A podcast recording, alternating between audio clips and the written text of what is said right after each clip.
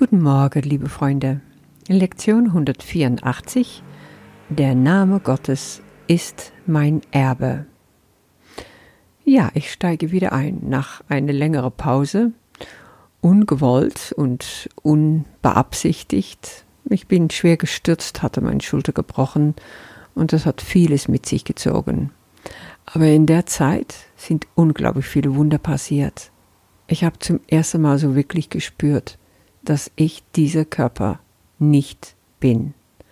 Und es immer wieder geschafft, um darüber hinwegzukommen, wodurch einfach die Heilung ganz schnell voranging und vor allen Dingen in mein Geist so viel geheilt wurde.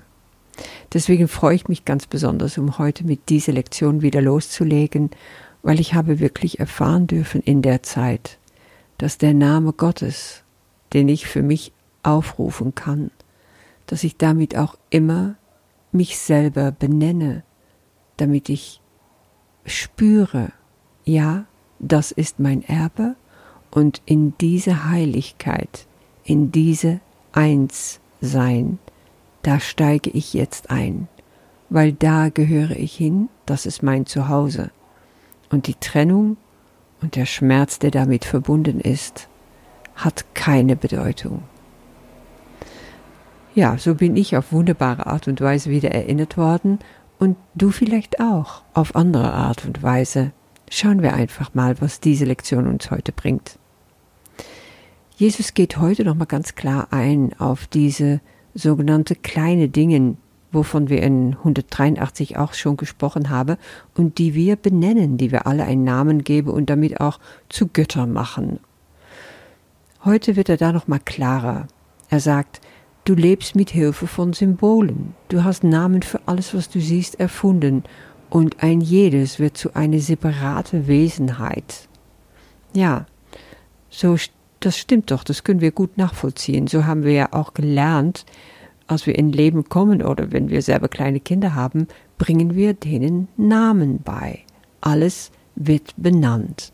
Das ist Papa, das ist Mama, das ist dein Finger, das ist dein Fuß, das sind deine Augen. Auf Niederländisch hatte ich mit den Kindern so ein kleines äh, Lied dafür. Und äh, da bin ich immer über das Kind, über sein Gesicht gegangen und jedes Ding genannt, ja. Dit zijn je wangetjes en dit is je kin. Dit is je mondje met tandjes erin. Ja, das heißt einfach, das hier ist dein Mund mit Zähne drin, das sind deine Wangen, dein Kinn. Und die Kinder haben einfach gejauchzt vor Freude dabei und so haben sie gelernt. Und ich hatte noch keine Ahnung von dem, was ich machte. Aber ganz klar habe ich sie geholfen, hier auf Erden Fuß zu fassen. Weil das ist, was wir machen. Wir sind hier angekommen, das Kind ist noch ein Himmelswesen und kommt erst langsam an. Und jetzt habe ich das so richtig verstanden durch diese Lektion, was wir da machen. Wir lassen das Kind Fuß fassen auf diese Erde. Wir lassen es tief in diese Inkarnation einsteigen, indem wir alles kennzeichnen, indem wir es Eigenschaften geben und damit auch darüber urteilen. Wir teilen das Ur, wir trennen, wir brechen es aus der Einheit heraus, wie Jesus hier sagt. Und um jedes einzelne Ding, was wir betonen, was wir einen Namen geben, darum ist jetzt ein Raum gelegt. Und diesen Raum legst du zwischen alle Dinge, denen du verschiedene Namen gibst.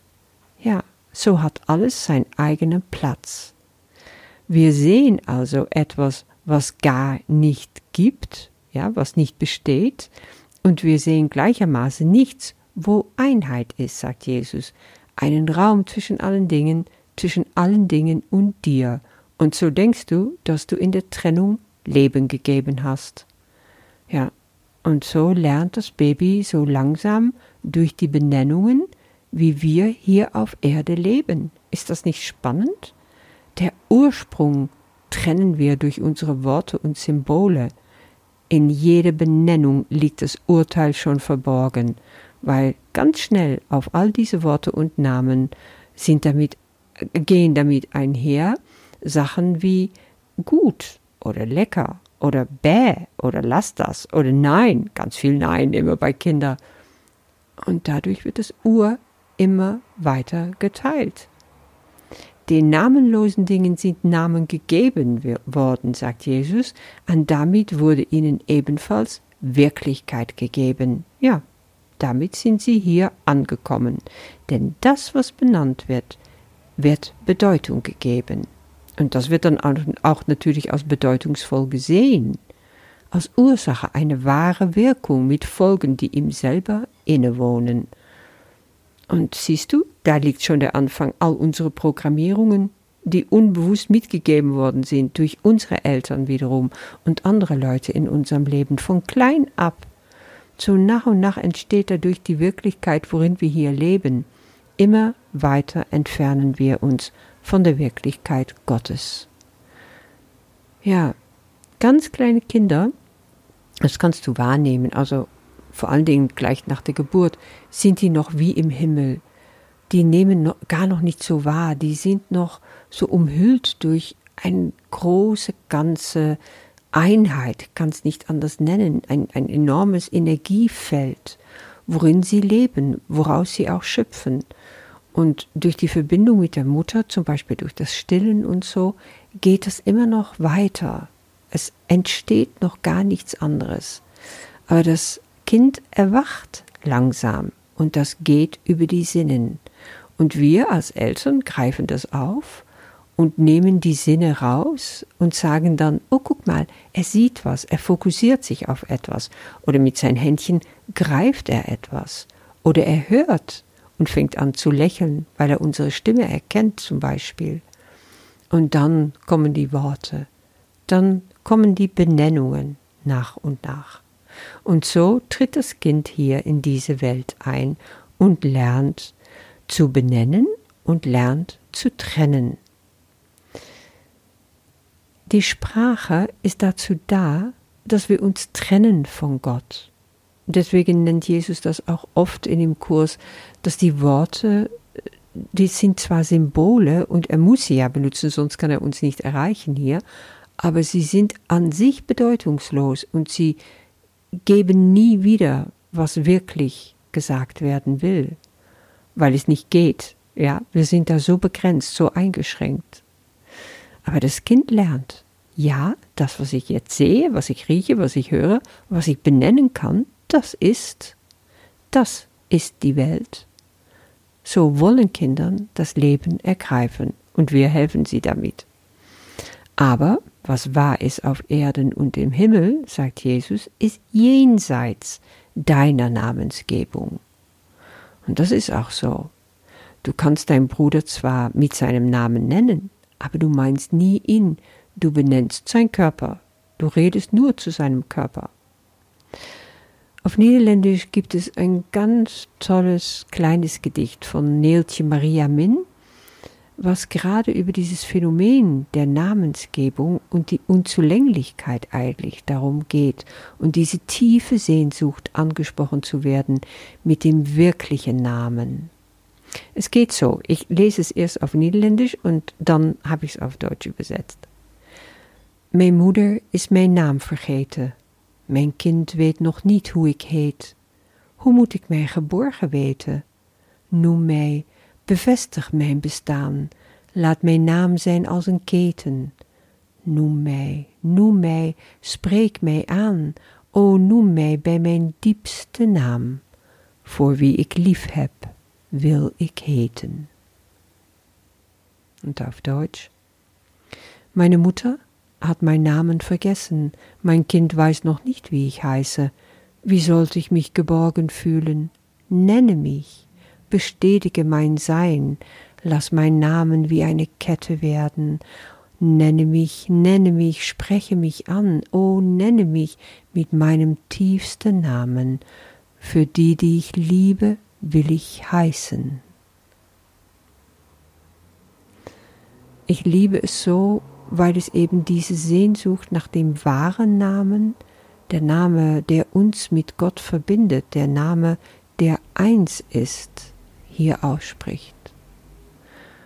Und Jesus sagt zwar, Gott hat keinen Namen, Und dennoch wird sein Name zur abschließenden Lektion, dass alle Dinge eins sind, und mit dieser Lektion hört alles Lernen auf. Alle Namen sind geeint, der ganze Raum erfüllt von der Widerspiegelung der Wahrheit. Das ist, was wir beim letzten Lektion schon geübt haben, was wir auch heute weiter so üben werden. Wähl dir diesen Name, der für dich dazu passt, aus verwende ihn, weil alle törichten Trennungen werden so verschwinden, sagt Jesus. Die haben uns blind gehalten, uns wird die Stärke gegeben, über sie hinauszusehen. Und jetzt ist unsere Sicht gesegnet mit Segnungen, die wir geben können, wie wir sie empfangen. Und er schließt ab mit diesem Gebet. Vater, unser Name ist der deine, in ihm sind wir mit alle Lebewesen vereint und mit dir, der du ihr einziger Schöpfer bist. Was wir gemacht haben und mit vielen verschiedenen Namen benennen, ist nur ein Schatten, den wir versuchten über deine eigene Wirklichkeit zu legen, und wir sind froh und dankbar, dass wir Unrecht hatten. Alle unsere Fehler geben wir dir, damit wir von allen Wirkungen, die unsere Irrtümer zu zeitigen schienen, freigesprochen werden mögen. Und wir nehmen die Wahrheit, die du gibst, anstelle jedes einzelnen von ihnen an.